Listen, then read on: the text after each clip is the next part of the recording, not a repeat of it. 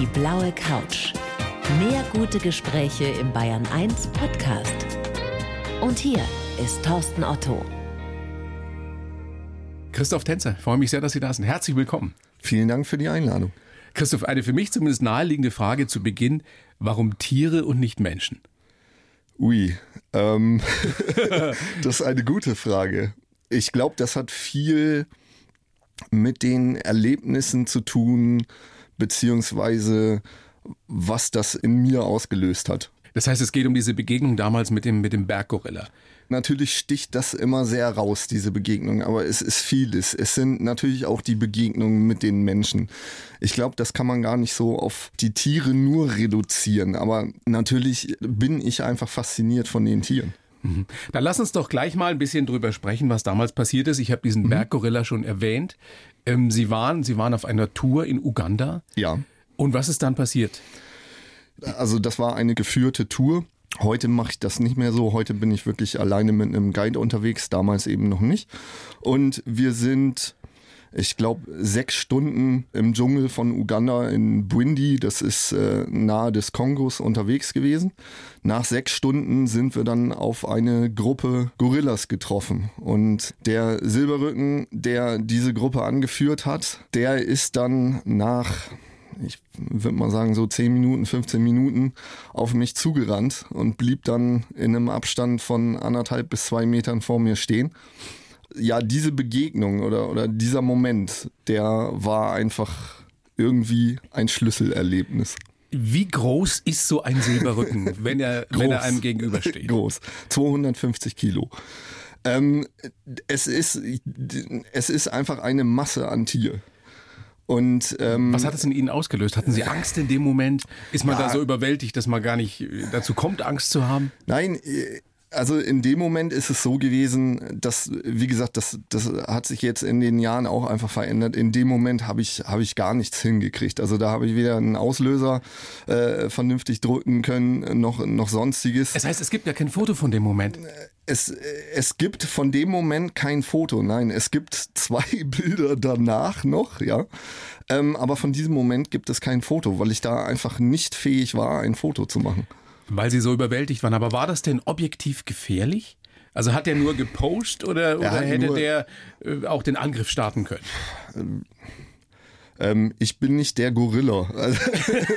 also, Aber es gibt ja Experten, die dann vielleicht im Nachhinein das analysiert haben. Nein, ich glaube, es ist wie mit allen Tieren, solange man ihnen nicht zu nahe kommt oder nicht auf sie zugeht ähm, ist die Wahrscheinlichkeit, dass, dass etwas passiert, reduziert. Natürlich kann immer irgendetwas passieren, das ist so. Auf jeden Fall war das das, das Erlebnis, das Schlüsselerlebnis, das dazu geführt hat, dass Sie Ihren Job dann äh, über kurz oder lange als Kreativdirektor aufgegeben ja. haben und gesagt haben, ich will nur noch wilde Tiere fotografieren.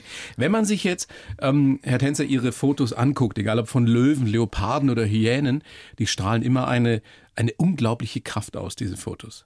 Das freut mich sehr zu hören. Das ist schön. Liegt das an Ihrer Kunst zu fotografieren oder ist das etwas, was diesen Tieren einfach schon, schon innewohnt, was die einfach ausstrahlen?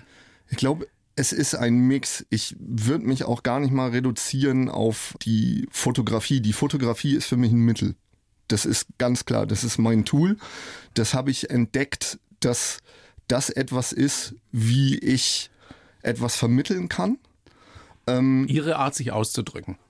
Ich denke ja, in, in einer oder, oder anderen Art und Weise, ja. Es ist vielmehr so, dass ich versuche, einen Moment einzufrieren oder etwas festzuhalten, was ich sehe und wo ich der Meinung bin oder bei dem ich der Meinung bin, dass das wichtig ist, dass andere Menschen das sehen. Also ich habe ein Wort. Ich bin nicht religiös in dem Sinne, dass ich in die Kirche gehe oder wie auch immer. Aber ich glaube, als ich zum Beispiel meinen ersten afrikanischen Elefanten in der, in der Wildnis gesehen habe, da poppte automatisch ein Wort bei mir im Kopf auf und das war Demut. Und ich glaube, das ist etwas, wenn man diese Tiere wirklich über Wochen lang beobachtet und in der Natur ist, dann kommt eine Verbindung zustande, die ich gerne weitertragen möchte oder die ich gerne zeigen möchte. Und ich glaube einfach, dass wir uns zu sehr von der Natur entfernen. Wir sind ein Teil davon und äh, im Endeffekt sehen wir das nicht mehr so.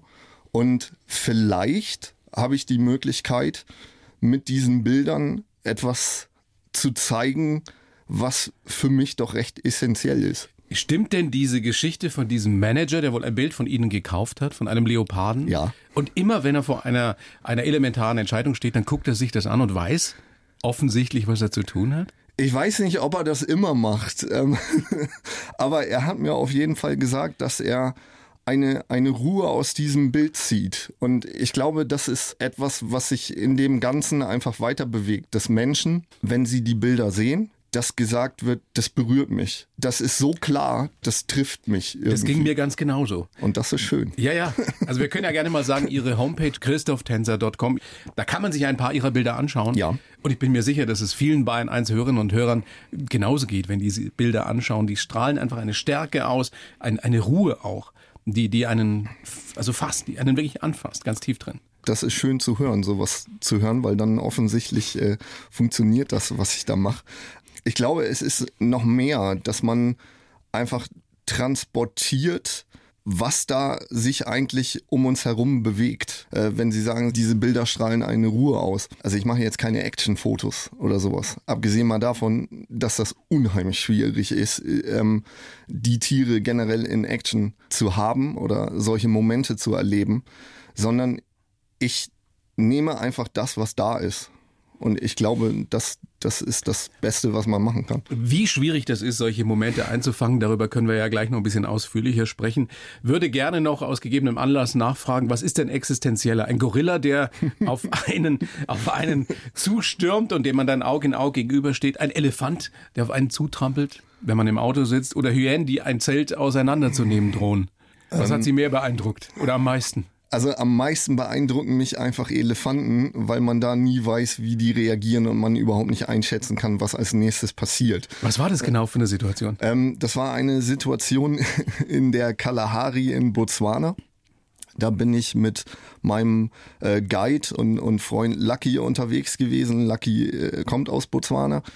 Man muss sich das so vorstellen, dass die Kalahari in Botswana wirklich eine unendliche Weite hat.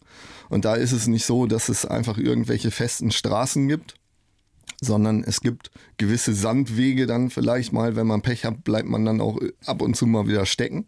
Und wir sind eine Kuppe hochgefahren und auf einmal kam dann ein, sagen wir mal, 40, 45 Jahre alter Elefantenbulle. Also ein Riese. Ein Riese, ein, ein halbes Haus, ja, auf uns zugerannt. Und zwar genau auf diesem Weg. Und Sie müssen sich das so vorstellen, Sie können nicht einfach rechts oder links, weil ähm, da, da ist Dorngestrüpp etc., dann machen sie sich bei, bei wenn, sie, wenn sie Pech haben, noch die Reifen kaputt. Ja, und äh, er mochte uns nicht, also ihm gefiel das wohl nicht, dass wir da gerade kamen. Und das heißt, wie weit war der entfernt, als ihr ihn zuerst gesehen habt? Ich, ich kann es gar nicht mehr richtig sagen. Er war relativ weit entfernt, ähm, weil er eben über diese Kuppe kam. Also wir haben ihn nicht, wir wussten nicht, was da kommt oder ob da was ist. Und dann rannte er dann auf einmal auf unser Auto zu. Was macht man in der Situation? Auto aus. Weil? Ähm, Wegfahren hat keinen so, Sinn? Nein, nie. Also äh, es ist, es ist immer so, dass ähm, wenn Sie das Auto ausmachen, bewegt sich nichts mehr.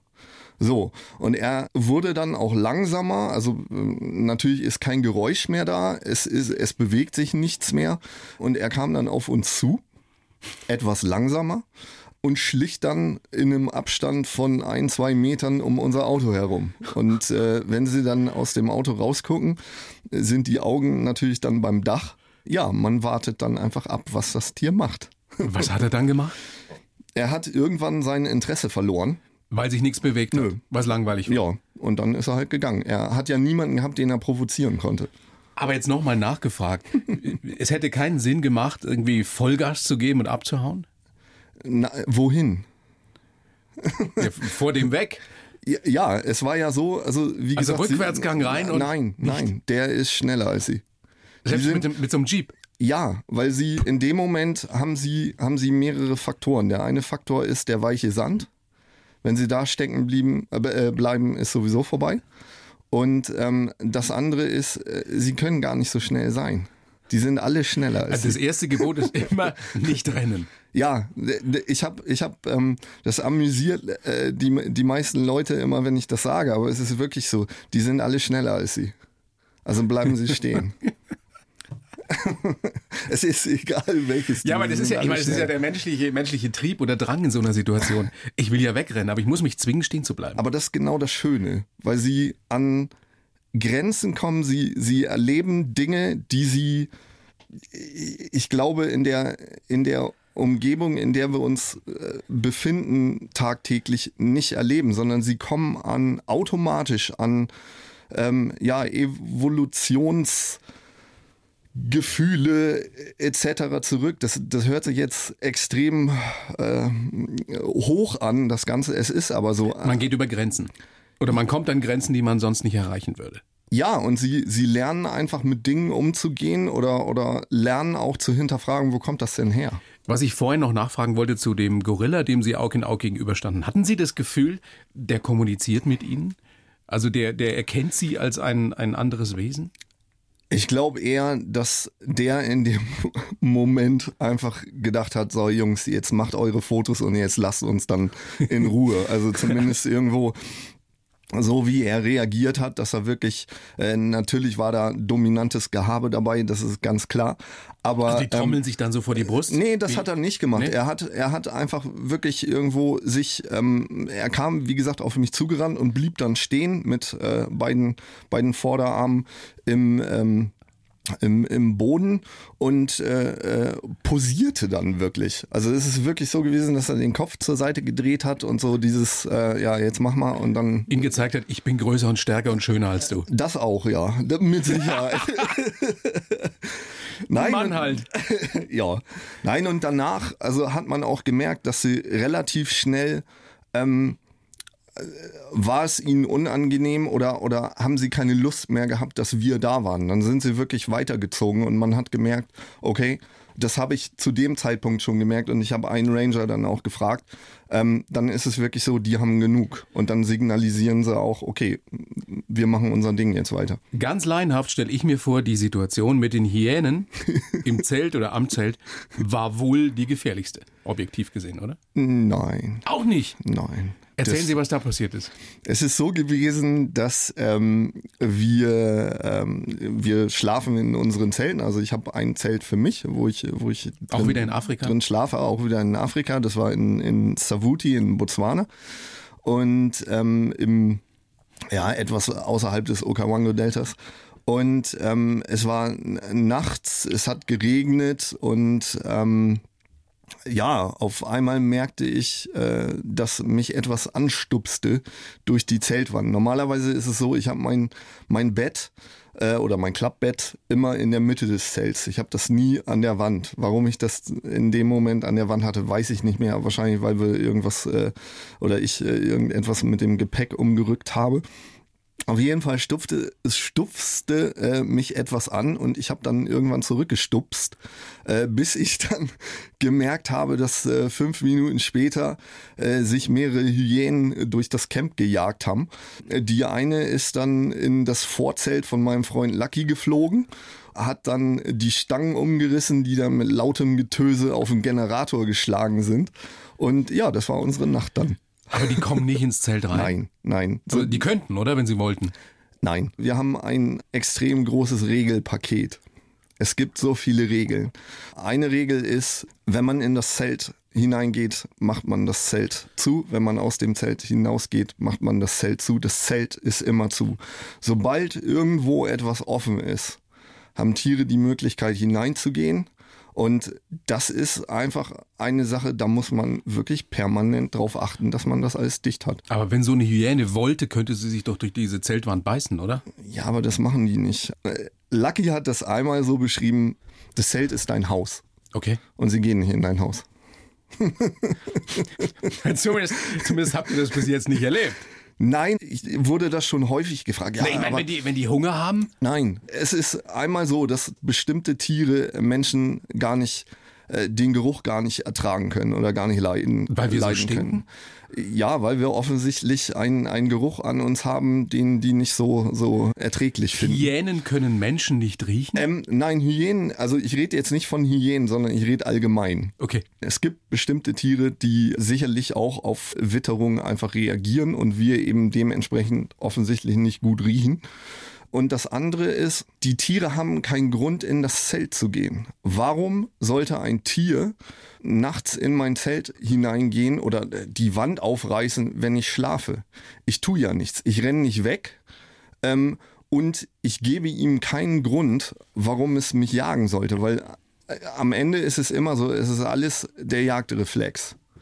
Und deswegen sage ich, es sind alle schneller äh, als du. Wir bleiben beim ersten Gebot niemals wegrennen. Nein, niemals.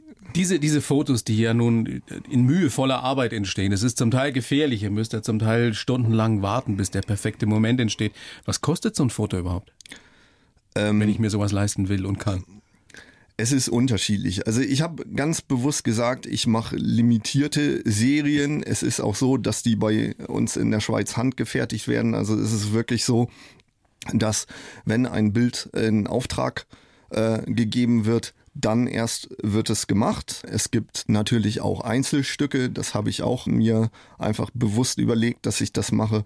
Und ein kleines Bild, äh, 75 bei 50 Zentimeter, das fängt bei 2800 Franken an. Das sind, ich glaube, jetzt 2600 Euro, wenn ich, wenn ich äh, richtig das in Erinnerung habe.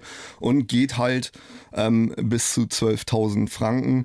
Das sind dann eben teilweise die Einzelstücke beziehungsweise Bilder, die sind dann 2,25 Meter bei 1,50. Also das sind dann schon immens große Bilder. Ich meine, wenn man sich überlegt, was da alles drinsteckt, ja. Mühe und Arbeit, und Aufwand und, und Kunstfertigkeit, dann ist das eigentlich gar nicht so teuer. Nein, und ich denke auch, ich habe Menschen, die das wertschätzen. Mir ist auch klar, dass es etwas anderes ist, als wenn man jetzt irgendwo ein Bild für 20 Franken kauft oder so. Das ist mir sehr, sehr bewusst. Aber ich glaube, Interessenten, Kunden, Käufer, wie man sie auch immer nennen möchte, oder, oder einfach nur Menschen, die das gerne sehen, die sind sich dessen bewusst.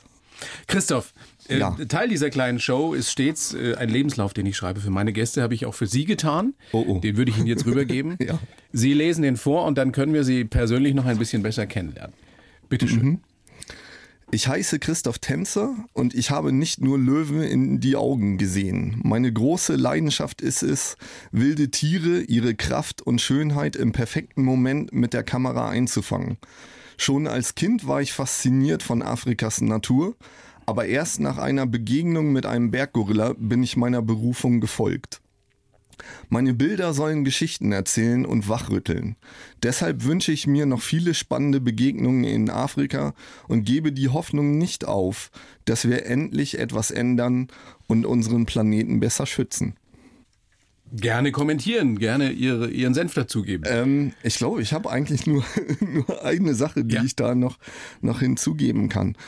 Ich denke, es klingt immer recht einfach, wenn man sagt, ja, ich äh, habe jetzt äh, gefunden, wonach ich suchte und ähm, ich, ich will jetzt die Welt verbessern. Das funktioniert so nicht. Denn vor allen Dingen, was Afrika angeht, Afrika ist unheimlich komplex. Und was ich einfach gelernt habe, ist, die Menschen dort, die sind so unheimlich wichtig bevor man überhaupt sagen kann, okay, ich will jetzt da irgendwas verändern oder ich will jetzt die Tiere schützen. Ich glaube, das ist auch immer die Illusion, die man so ein bisschen hat, vielleicht, dass man sagt, ja, aber, aber ähm, warum passiert denn da nichts? Das muss man doch schützen. Das ist alles nicht so einfach. Aber das, das Schöne ist, wenn man wirklich sich mit den Leuten auseinandersetzt vor Ort. Und meine Arbeit besteht, ähm, würde ich jetzt mal sagen, zu 75 Prozent daraus. Natürlich der, der, der, Rest auch, die, die ähm, mir Wissen über die Tiere anlesen, mit Wissenschaftlern sprechen etc. Aber das Wichtigste ist, den Menschen vor Ort zuzuhören. Und wenn man sich ein bisschen zurücknimmt, dann bekommt man Einblicke, die man in keinem Buch finden kann. Und dann kann man auch mit seinen kleinen Mitteln anfangen, etwas zu verändern. Aber was ist die Quintessenz dessen, sofern man das jetzt wirklich in, in ein, zwei Sätzen sagen kann, was Sie verstanden haben durch diese jahrelange Arbeit dort in Afrika? Was wir wirklich tun können. Was ich verstanden habe, ist, dass man einfach mal anfangen muss. Das ist mal das eine. Mit seinen Mitteln. Also ich, ich äh, würde mir nie anmaßen zu sagen, irgendwie, ja, hey, ich äh, rette jetzt die Welt, es geht jetzt los. Das funktioniert nicht. Sondern ich habe die Möglichkeit, und da bin ich unheimlich dankbar dafür, mich mit Bildern auszudrücken. Das habe ich einfach offensichtlich. So. Und dann muss ich das nehmen und damit etwas machen. Und glauben Sie, Sie verändern damit etwas? Oder es besteht die Chance, dass Sie etwas zum Besseren verändern? Natürlich hoffe ich das, beziehungsweise es sind so kleine Ziele, die man sich setzt. Also es ist zum Beispiel so, dass man ähm, das, das Erste, was glaube ich passiert, ist, dass das eigene Bewusstsein einfach sich komplett ändert. Wie gesagt, ich habe vorher einen extrem gut bezahlten Job gehabt. Bei einer großen IT-Firma waren Sie genau, Creative Director. Genau. Und ähm, das hat mein komplettes Wertesystem einfach verändert oder mir bewusster gemacht. Und das andere ist, dass ich ähm, immer sage, selbst mit einem Buch, was sie ähm, zum Beispiel da unten einem Kind geben. Oder ich habe in Uganda ähm, einen Tag lang Zeichenunterricht in der Schule gegeben. Und das hat nichts damit zu tun, wie Schulen hier sind. Ähm, das reicht. Einfach etwas tun. Es jeder, jeder kann ein bisschen tun. Und jeder kann, kann klein anfangen. Christoph, fangen wir doch mal ganz vorne an. Sie sind geboren am 28. Mai 77 in Quakenbrück. Ja. Was ich vom Basketball her kenne. Wirklich? Ja. Aufgewachsen dann in Wildeshausen bei Oldenburg. Äh, das ist ein weiter Weg in die Wildnis Afrikas, oder? Ja. Extrem. Wie, wie groß ist denn das Verständnis Ihrer Eltern gewesen? Die sind beide Lehrer. Was sagen die dazu oder was haben die dazu gesagt, als sie ihren gut bezahlten, dotierten Job aufgegeben haben in der IT-Branche und gesagt haben, ich werde jetzt Fotograf in Afrika? Ich glaube, das hat weniger etwas damit zu tun, ähm, was meine Eltern beruflich gemacht haben, sondern es hat eher etwas mit der Generation zu tun. Meine, meine Eltern äh, kommen beide aus äh, Oberschlesien, gebürtig. Und ähm, ja, der Sohn wird schon irgendwann wissen, was er da macht, sagen wir es mal so. Ja. Aber sie Bestürzung? Sind, Nein, ich glaube, nach, die kennen mich jetzt äh, fast 42 Jahre. Ich glaube, die verwundert jetzt nicht mehr unbedingt irgendetwas. Die sind Kümmer, Kummer gewohnt.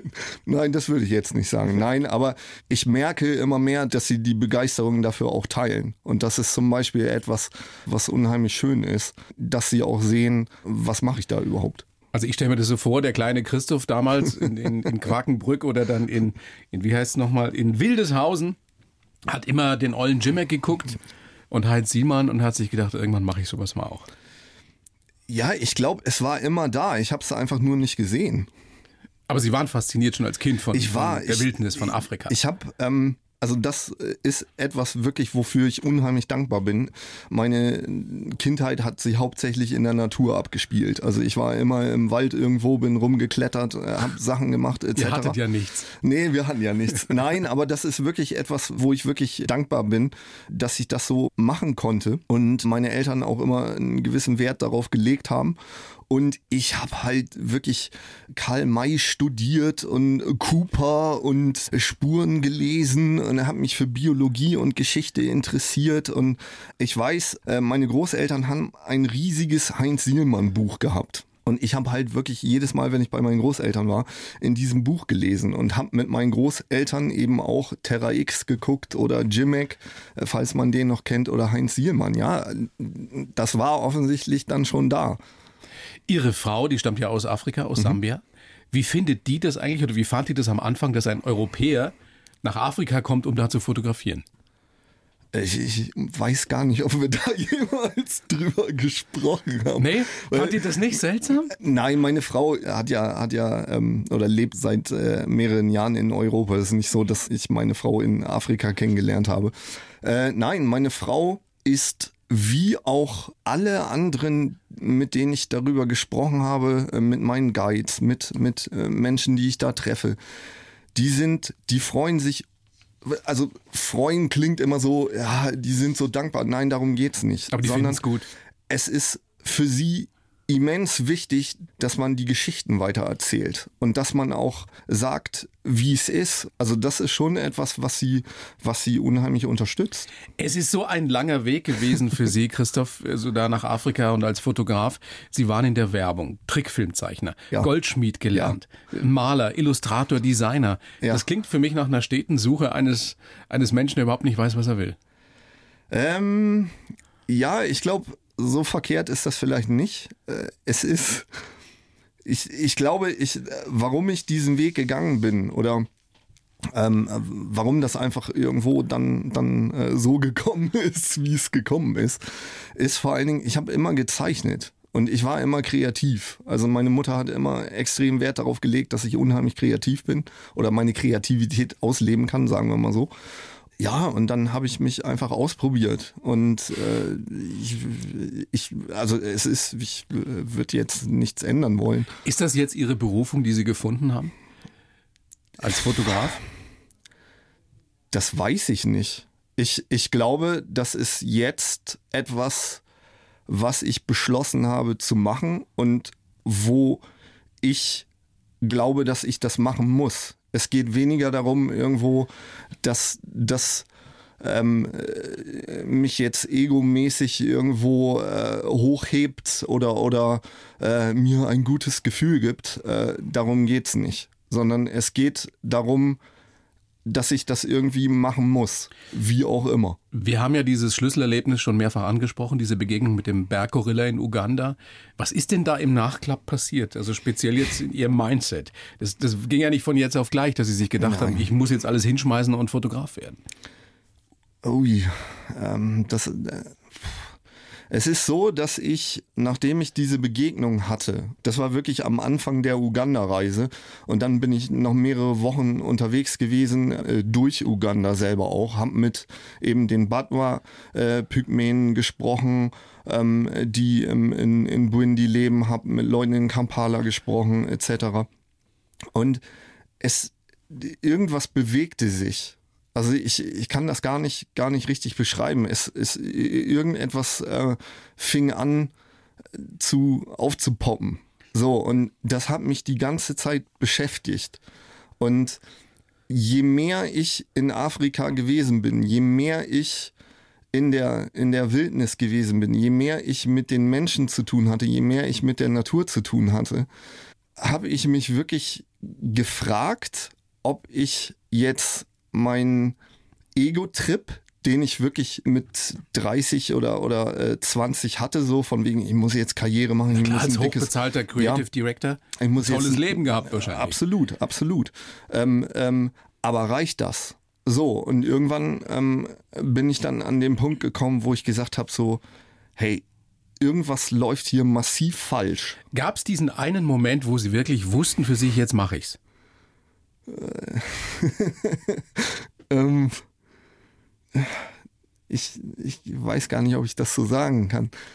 Das kam mit der Zeit. Es wurde immer mehr und, und immer, ich wurde mir da, glaube ich, immer, immer bewusster zu sagen, hey, mach das jetzt. Mach das, egal was da jetzt dabei rauskommt irgendwo, mach es einfach. Du wirst dann sehen, was passiert.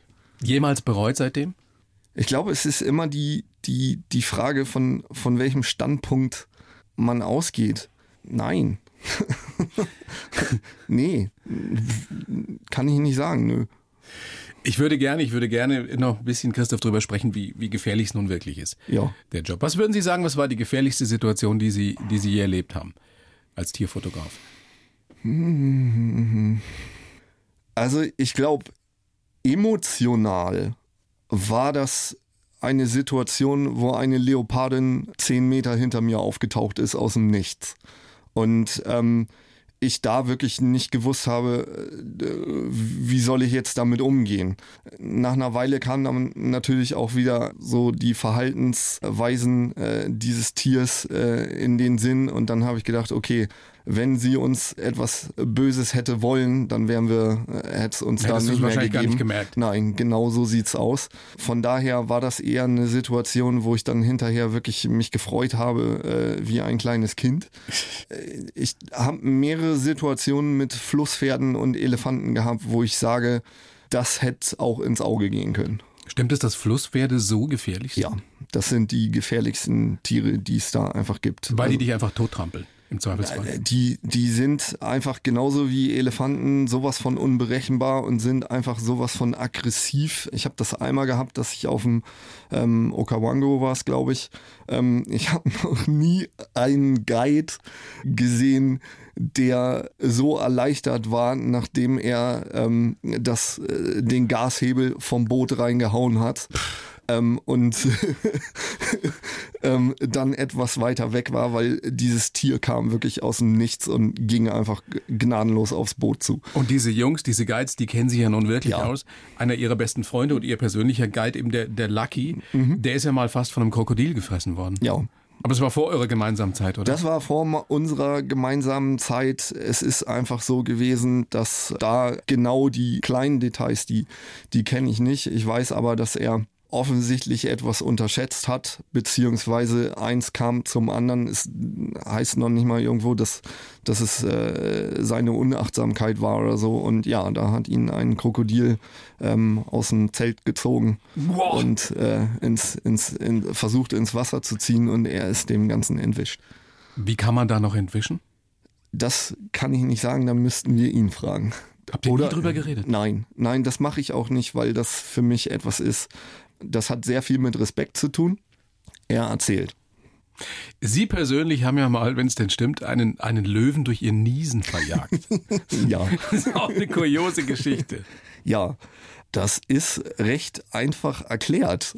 In der Kalahari ist es nachts wirklich extrem kalt.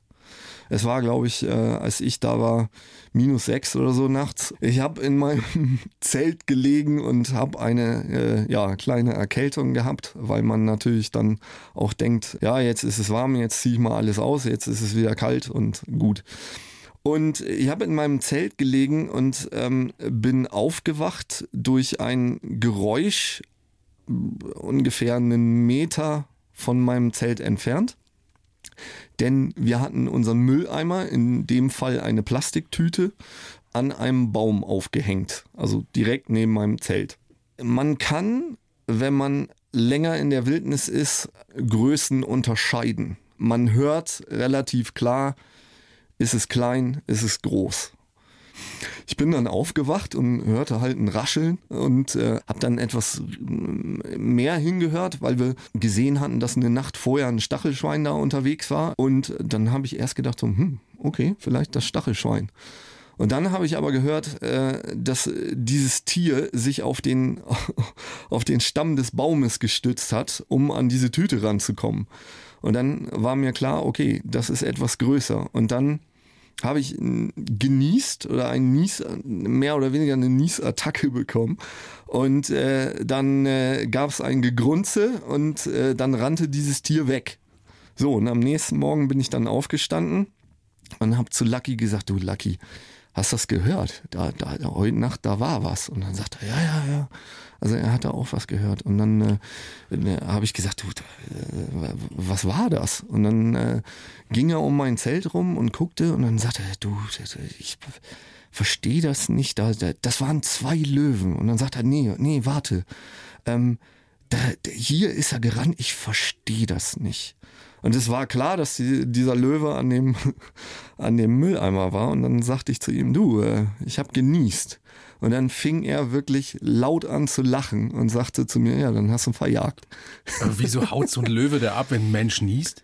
Ähm, wahrscheinlich einfach, äh, weil es entweder ein Jungtier war oder er in dem Moment, genauso wenn äh, jemand hinter der Tür hervorkommt und sie es nicht wissen, äh, der sich einfach erschreckt hat und dann das Weite gesucht hat. Wie ist das überhaupt, wenn man da nachts im Zelt liegt und es ist ja nie ganz still, da hört man ja ständig irgendwas? Es ist so schön.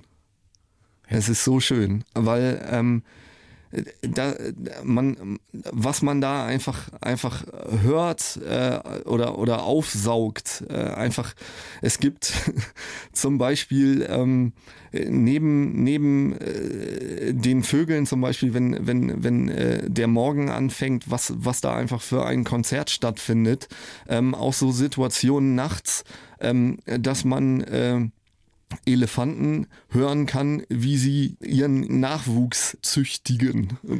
Wie sie ihren Nachwuchs züchtigen? Ja, also züchtigen ist vielleicht etwas zu viel gesagt, aber natürlich weisen die ihren Nachwuchs in die Schranken.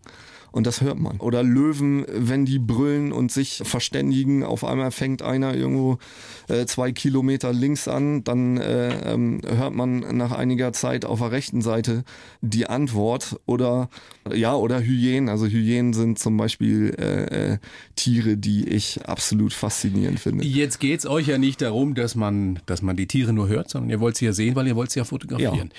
Wie, wie aufwendig ist das, auf das perfekte Foto zu warten?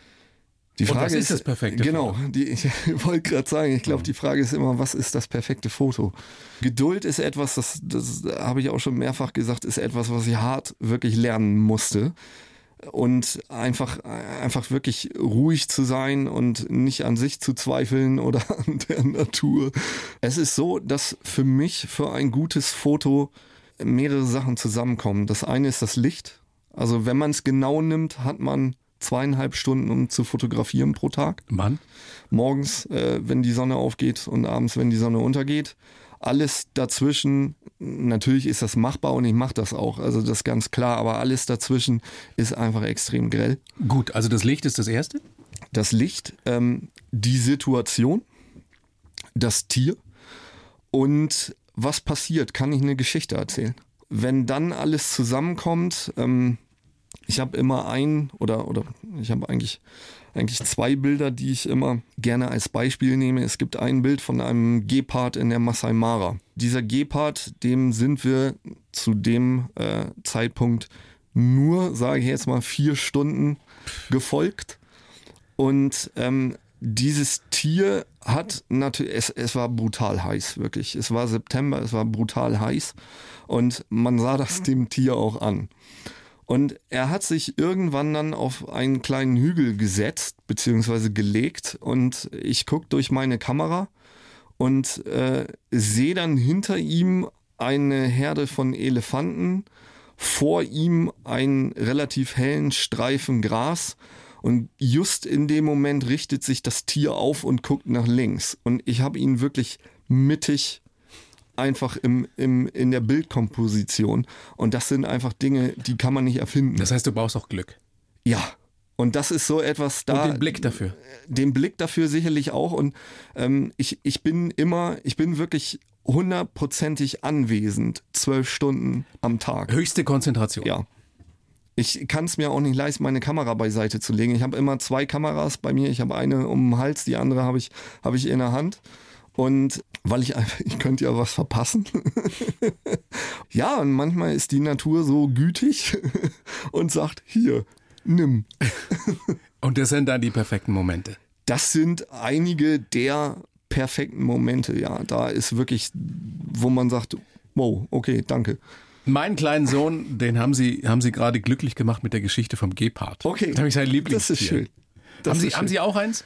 Christoph, haben Sie ein Lieblingstier oder gibt es bei Ihnen nicht? Als mich das letzte Mal jemand gefragt hat, auch gesagt, der, der Gepard, weil die einfach äh, eine wahnsinnige Ausstrahlung haben, diese Tiere. Also wenn sie dann mal äh, in, in den Jagdmodus reinkommen ähm, und einfach extrem elegant sind von der Bewegung her. Aber ich tue mich immer sehr schwer, mich zu reduzieren auf ein Tier. Aber wenn, dann würde ich auch sagen, ja, Geparde sind wirklich extrem faszinierende Tiere. Weil die so elegant und so schnell sind.